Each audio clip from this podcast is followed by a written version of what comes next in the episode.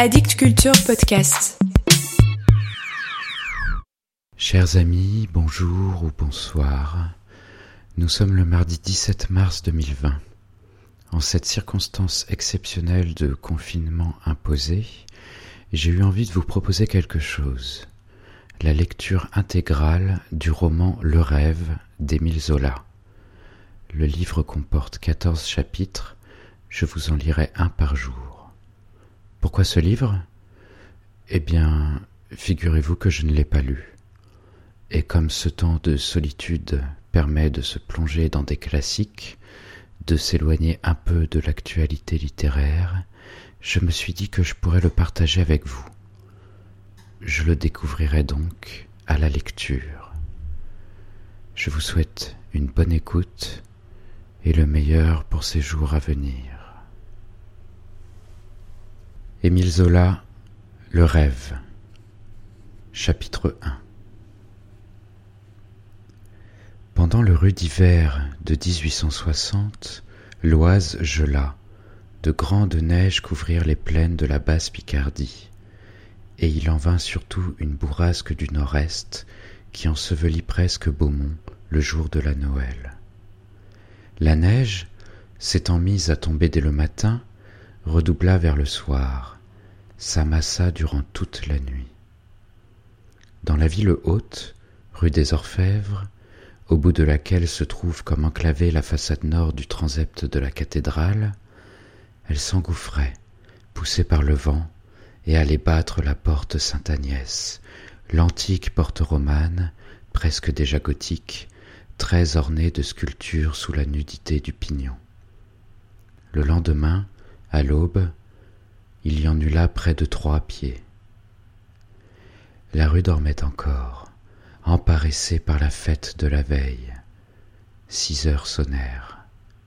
Dans les ténèbres, que bleuissait la chute lente et entêtée des flocons, seule une forme indécise vivait, une fillette de neuf ans, qui, réfugiée sous les voussures de la porte, avait passé la nuit à grelotter, en s'abritant de son mieux.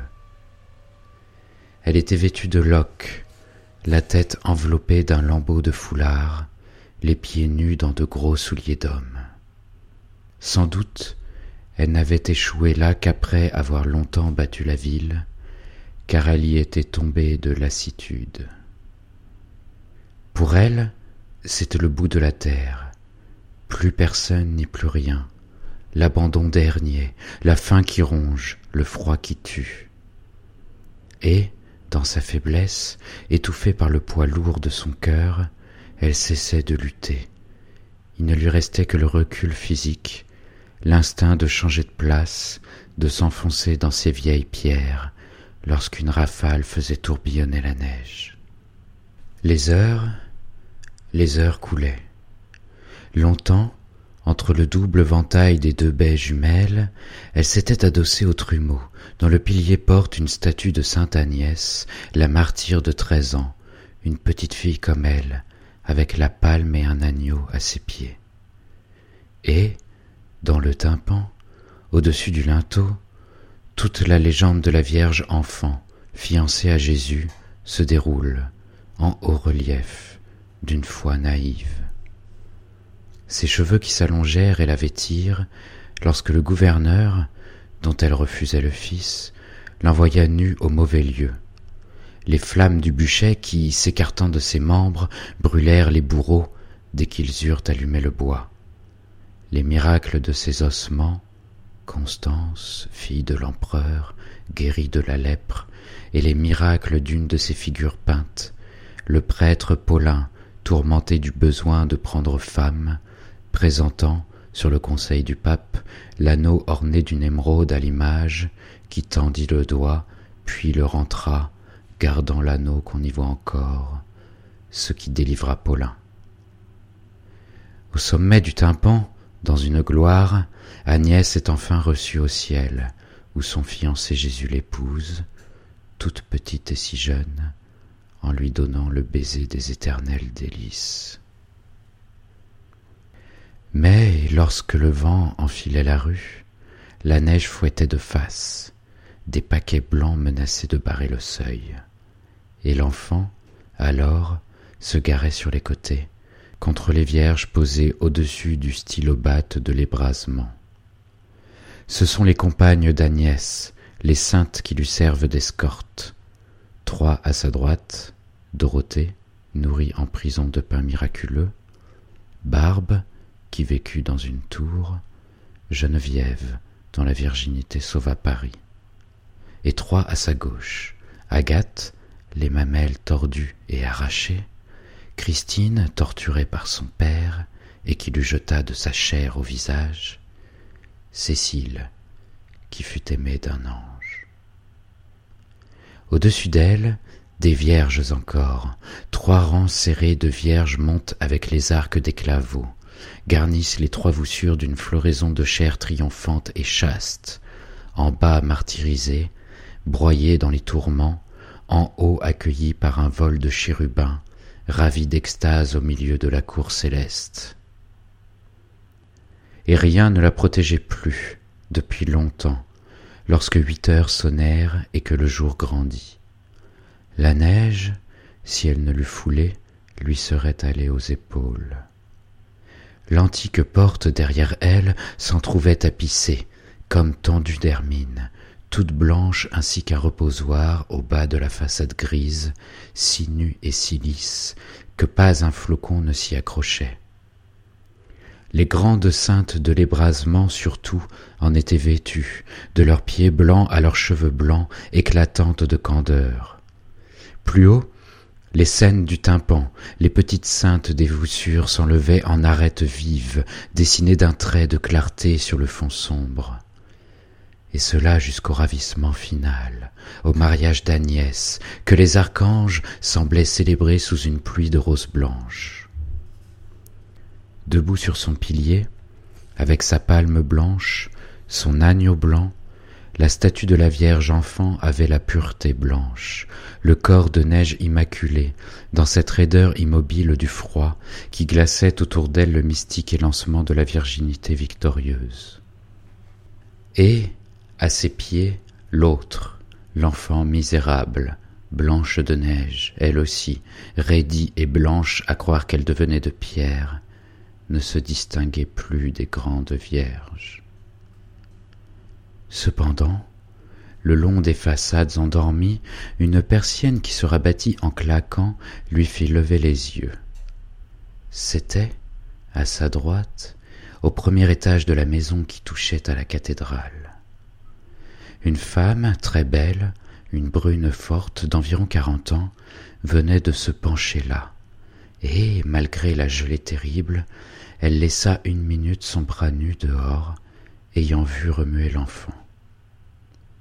Une surprise apitoyée attrista son calme visage. Puis, dans un frisson, elle referma la fenêtre. Elle emportait la vision rapide, sous le lambeau de foulard, d'une gamine blonde, avec des yeux couleur de violette, la face allongée, le col surtout très long, d'une élégance de lys sur les épaules tombantes. Mais, bleuis de froid, ses petites mains et ses petits pieds à moitié morts, n'ayant plus de vivant que la buée légère de son haleine. L'enfant, machinal, était resté les yeux en l'air, regardant la maison, une étroite maison à un seul étage, très ancienne, bâtie vers la fin du quinzième siècle. Elle se trouvait scellée au flanc même de la cathédrale, entre deux contreforts, comme une verrue qui aurait poussé entre les deux doigts de pied d'un colosse. Et, à côté ainsi, elle s'était admirablement conservée, avec son soubassement de pierre, son étage en pan de bois garni de briques apparentes, son comble dont la charpente avançait d'un mètre sur le pignon, sa tourelle d'escalier saillante à l'angle de gauche et où la mince fenêtre gardait encore la mise en plomb du temps. L'âge toutefois avait nécessité des réparations. La couverture de tuiles devait dater de Louis XIV. On reconnaissait aisément les travaux faits vers cette époque. Une lucarne percée dans l'acrotère de la tourelle, des châssis à petits bois remplaçant partout ceux des vitraux primitifs, les trois baies accolées du premier étage réduites à deux, celle du milieu bouchée avec des briques, ce qui donnait à la façade la symétrie des autres constructions de la rue, plus récentes. Au rez-de-chaussée, les modifications étaient tout aussi visibles. Une porte de chêne moulurée à la place de la vieille porte à ferrure sous l'escalier, et la grande arcanture centrale dont on avait maçonné le bas, les côtés et la pointe, de façon à n'avoir plus qu'une ouverture rectangulaire, une sorte de large fenêtre, au lieu de la baie en ogive qui jadis débouchait sur le pavé. Sans penser, l'enfant regardait toujours ce logis vénérable de maître artisan, proprement tenu, et elle lisait, clouée à gauche de la porte, une enseigne jaune portant ces mots Hubert Chasublier en vieilles lettres noires, lorsque de nouveau le bruit d'un volet rabattu l'occupa. Cette fois c'était le volet de la fenêtre carrée du rez-de-chaussée. Un homme à son tour se penchait, le visage tourmenté, au nez en bec d'aigle, au front bossu, couronné de cheveux épais et blancs déjà, malgré ses quarante-cinq ans à peine. Et lui aussi s'oublia une minute à l'examiner, avec un pli douloureux de sa grande bouche tendre.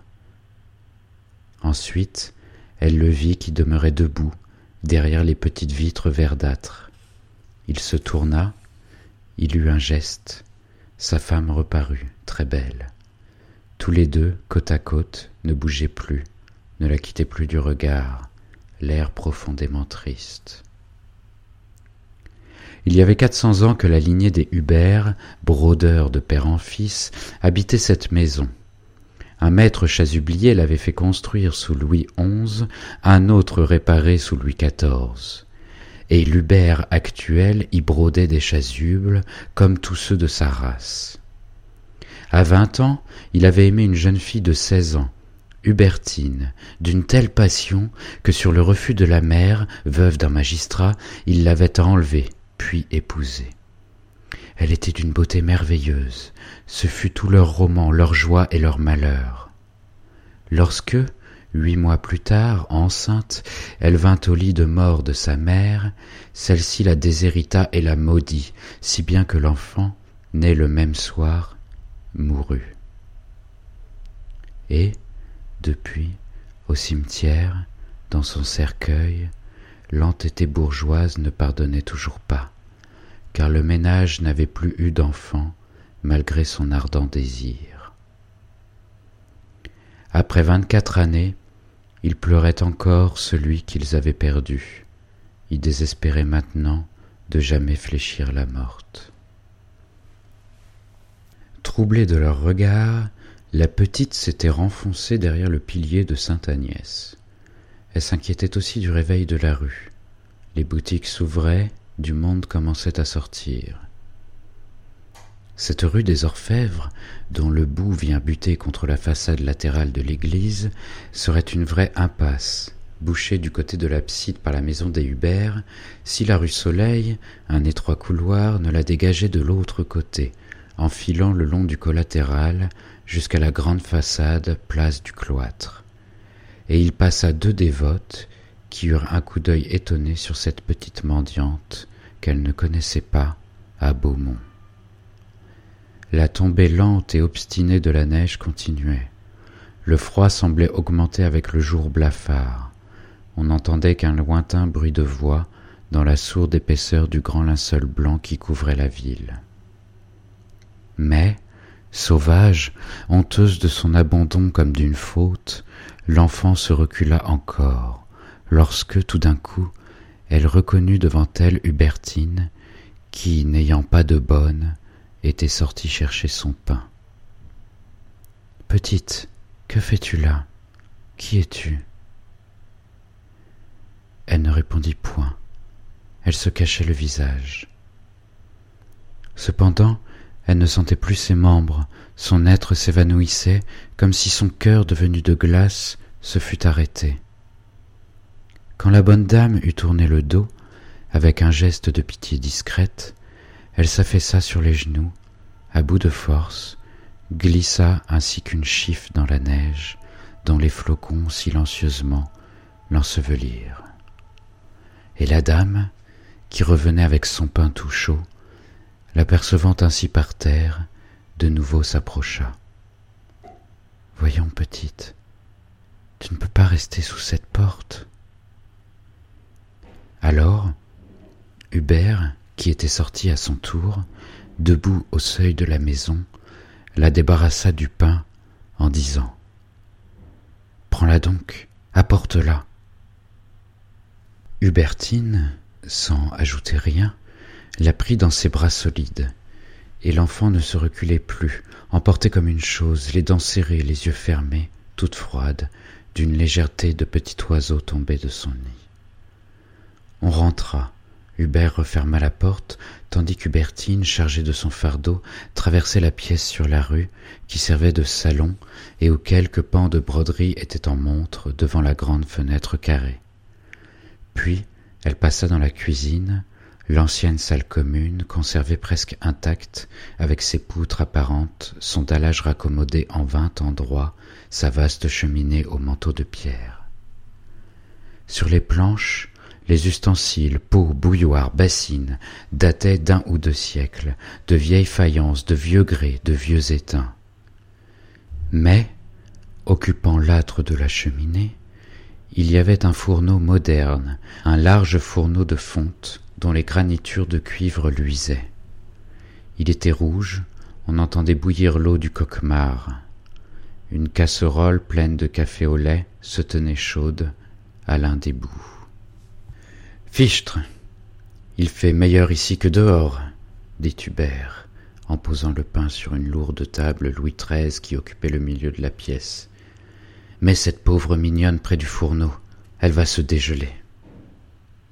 Déjà Hubertine asseyait l'enfant, et tous les deux la regardèrent revenir à elle. La neige de ses vêtements fondait, tombait en gouttes pesantes. Par les trous des gros souliers d'homme, on voyait ses petits pieds meurtris, tandis que la mince robe dessinait la rigidité de ses membres, ce pitoyable corps de misère et de douleur. Elle eut un long frisson, ouvrit des yeux éperdus, avec le sursaut d'un animal qui se réveille pris au piège. Son visage sembla se renfoncer sous la guenille nouée à son menton. Ils la crurent infirme du bras droit, tellement elle le serrait, immobile, sur sa poitrine. Rassure-toi, nous ne voulons pas te faire de mal. D'où viens-tu? Qui es-tu? À mesure qu'on lui parlait, elle s'effarait davantage, tournant la tête comme si quelqu'un était derrière elle pour la battre. Elle examina la cuisine d'un coup d'œil furtif, les dalles, les poutres, les ustensiles brillants, puis son regard par les deux fenêtres irrégulières laissées dans l'ancienne baie alla au dehors, fouilla le jardin jusqu'aux arbres de l'évêché, dont les silhouettes blanches dominaient le mur du fond, parut s'étonner de retrouver là, à gauche, le long d'une allée, la cathédrale, avec les fenêtres romanes des chapelles de son abside. Et elle eut de nouveau un grand frisson, sous la chaleur du fourneau qui commençait à la pénétrer, et elle ramena son regard par terre, ne bougeant plus. Est-ce que tu es de Beaumont Qui est ton père? Devant son silence, Hubert s'imagina qu'elle avait peut-être la gorge trop serrée pour répondre. Au lieu de la questionner, dit-il, nous ferions mieux de lui servir une bonne tasse de café au lait bien chaud. C'était si raisonnable que tout de suite Hubertine donna sa propre tasse. Pendant qu'elle lui coupait deux grosses tartines, l'enfant se défiait, reculait toujours. Mais le tourment de la faim fut le plus fort. Elle mangea et but goulûment. Pour ne pas la gêner, le ménage se taisait, ému de voir sa petite main trembler au point de manquer sa bouche. Et elle ne se servait que de sa main gauche, son bras droit demeurait obstinément collé à son corps. Quand elle eut fini, elle faillit casser la tasse, qu'elle rattrapa du coude, maladroite, avec un geste d'estropié. Tu es donc blessé au bras? lui demanda Hubertine. N'aie pas peur, montre un peu, ma mignonne. Mais, comme elle la touchait, l'enfant violente se leva, se débattit, et dans la lutte, elle écarta le bras. Un livret cartonné, qu'elle cachait sur sa peau même, glissa par une déchirure de son corsage. Elle voulut le reprendre, resta les deux poings tordus de colère en voyant que ces inconnus l'ouvraient et le lisaient. C'était un livret d'élèves, délivré par l'administration des enfants assistés du département de la Seine. À la première page, au-dessous d'un médaillon de Saint Vincent de Paul, il y avait imprimé les formules nom de l'élève et un simple trait à l'encre remplissait le blanc.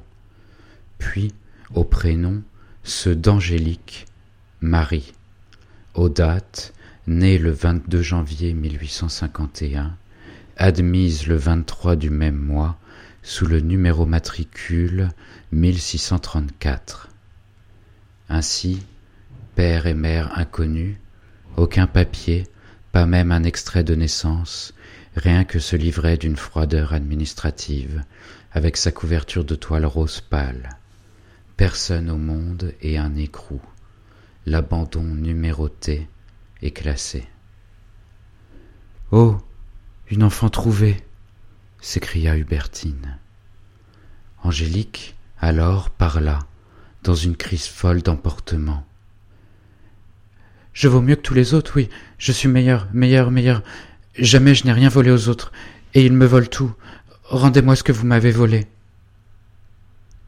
Un tel orgueil impuissant, une telle passion d'être la plus forte soulevait son corps de petite femme, que les Hubert en demeurèrent saisis.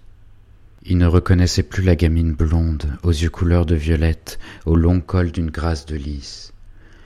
Les yeux étaient devenus noirs dans la face méchante, le cou sensuel s'était gonflé d'un flot de sang. Maintenant qu'elle avait chaud, elle se dressait et sifflait, ainsi qu'une couleuvre ramassée sur la neige. Tu es donc mauvaise, dit doucement le brodeur. C'est pour ton bien, si nous voulons savoir qui tu es. Et, par-dessus l'épaule de sa femme, il parcourait le livret, que feuilletait celle-ci. À la page 2 se trouvait le nom de la nourrice. L'enfant Angélique, Marie, a été confiée le 25 janvier 1851 à la nourrice Françoise, femme du sieur Hamelin, profession de cultivateur, demeurant commune de Soulanges, arrondissement de Nevers, laquelle nourrice a reçu, au moment du départ, le premier mois de nourriture, plus un trousseau suivait un certificat de baptême signé par l'aumônier de l'hospice des enfants assistés, puis des certificats de médecins au départ et à l'arrivée de l'enfant. Les paiements des mois, tous les trimestres, emplissaient plus loin les colonnes de quatre pages, où revenait chaque fois la signature illisible du percepteur. Comment? Nevers demanda Hubertine. C'est près de Nevers que tu as été élevée Angélique, rouge de ne pouvoir les empêcher de lire, était retombée dans son silence farouche. Mais la colère lui desserra les lèvres, elle parla de sa nourrice. Ah, bien sûr que maman Nini vous aurait battu. Elle me défendait, elle, quoique tout de même elle m'allongea des claques. Ah, bien sûr que je n'étais pas si malheureuse là-bas, avec les bêtes. Sa voix s'étranglait. Elle continuait, en phrases coupées, incohérentes, à parler des prés où elle conduisait la rousse, du grand chemin où l'on jouait, des galettes qu'on faisait cuire, d'un gros chien qui l'avait mordu.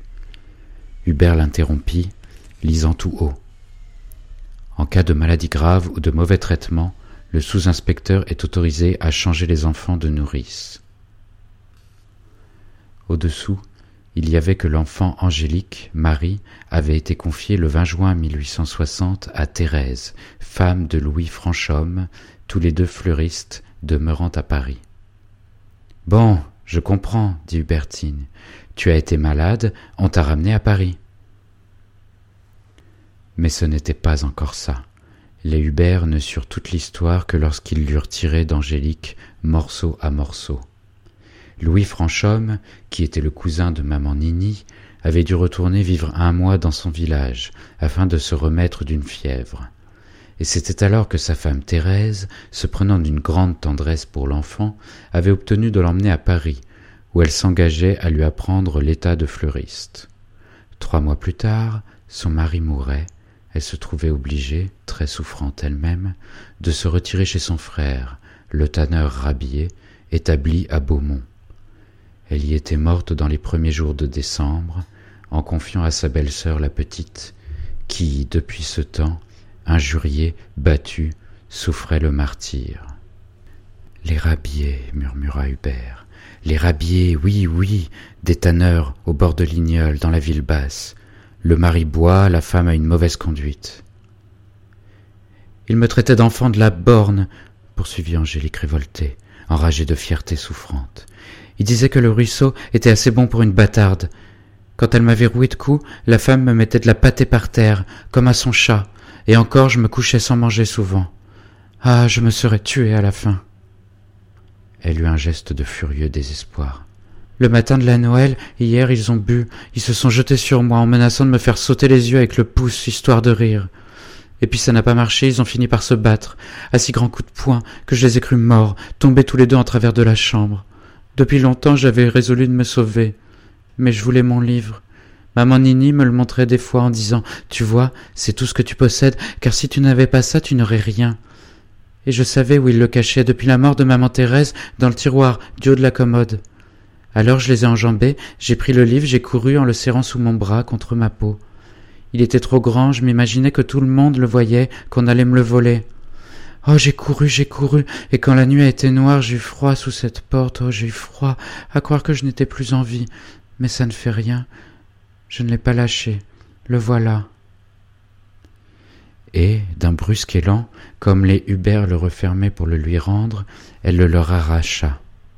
Puis, assise, elle s'abandonna sur la table, le tenant entre ses bras et sanglotant la joue contre la couverture de toile rose.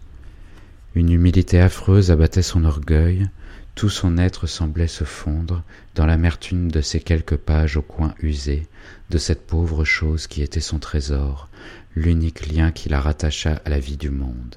Elle ne pouvait vider son cœur d'un si grand désespoir. Ses larmes coulaient, coulaient sans fin, et sous cet écrasement, elle avait retrouvé sa jolie figure de gamine blonde, à l'ovale un peu rallongé, très pure, ses yeux de violette que la tendresse pâlissait, les lancements délicats de son col qui la faisaient ressembler à une petite vierge de vitrail. Tout d'un coup, elle saisit la main d'Hubertine, elle y colla ses lèvres avides de caresses, elle la baisa passionnément. Les Hubert en hurlâmes retournés, bégayant près de pleurer eux-mêmes. Cher, cher enfant. Elle n'était donc pas encore tout à fait mauvaise. Peut-être pourrait-on la corriger de cette violence qui les avait effrayés. Oh, je vous en prie, ne me reconduisez pas chez les autres, balbutia-t-elle. Ne me reconduisez pas chez les autres. Le mari et la femme s'étaient regardés. Justement, depuis l'automne, il faisait le projet de prendre une apprentie à demeure, quelque fillette qui égayeraient la maison, si attristée de leurs regrets d'époux stériles. Et ce fut décidé tout de suite. Veux-tu? demanda Hubert. Hubertine répondit sans hâte, de sa voix calme. Je veux bien. Immédiatement, ils s'occupèrent des formalités. Le brodeur alla conter l'aventure au juge de paix du canton nord de Beaumont, Monsieur Grandcire, un cousin de sa femme, le seul parent qu'elle eût revu, et celui-ci se chargea de tout, écrivit à l'assistance publique, où Angélique fut aisément reconnue grâce au numéro matricule, obtint qu'elle resterait comme apprentie chez les Hubert, qui avaient un grand renom d'honnêteté. Le sous-inspecteur de l'arrondissement, en venant régulariser le livret, passa avec le nouveau patron le contrat par lequel ce dernier devait traiter l'enfant doucement, la tenir propre, lui faire fréquenter l'école et la paroisse, avoir un lit pour la coucher seule. De son côté, l'administration s'engageait à lui payer les indemnités et délivrer les vêtures, conformément à la règle. En dix jours ce fut fait. Angélique couchait en haut, près du grenier, dans la chambre du comble, sur le jardin et elle avait déjà reçu ses premières leçons de brodeuse. Le dimanche matin, avant de la conduire à la messe, Hubertine ouvrit devant elle le vieux bahut de l'atelier, où elles serraient leur faim. Elle tenait le livret, elle le mit au fond d'un tiroir en disant Regarde où je le place pour que tu puisses le prendre si tu en as l'envie et que tu te souviennes. Ce matin-là, en entrant à l'église, Angélique se trouva de nouveau sous la porte Sainte-Agnès. Un faux dégel s'était produit dans la semaine, puis le froid avait recommencé, si rude que la neige des sculptures, à demi fondue, venait de se figer en une floraison de grappes et d'aiguilles. C'était maintenant toute une glace, des robes transparentes aux dentelles de verre qui habillaient les vierges. Dorothée tenait un flambeau dont la coulure limpide lui tombait des mains. Cécile portait une couronne d'argent d'où ruisselaient des perles vives. Agathe, sur sa gorge mordue par les tenailles, était cuirassée d'une armure de cristal. Et les scènes du tympan, les petites vierges des voussures semblaient être ainsi, depuis des siècles, derrière les vitres et les gemmes d'une chasse géante. Agnès, elle, laissait traîner un manteau de cour, filé de lumière, brodé d'étoiles. Son agneau avait une toison de diamants. Sa palme était devenue couleur de ciel. Toute la porte resplendissait dans la pureté du grand froid. Angélique se souvint de la nuit qu'elle avait passée là, sous la protection des vierges. Elle leva la tête et leur sourit.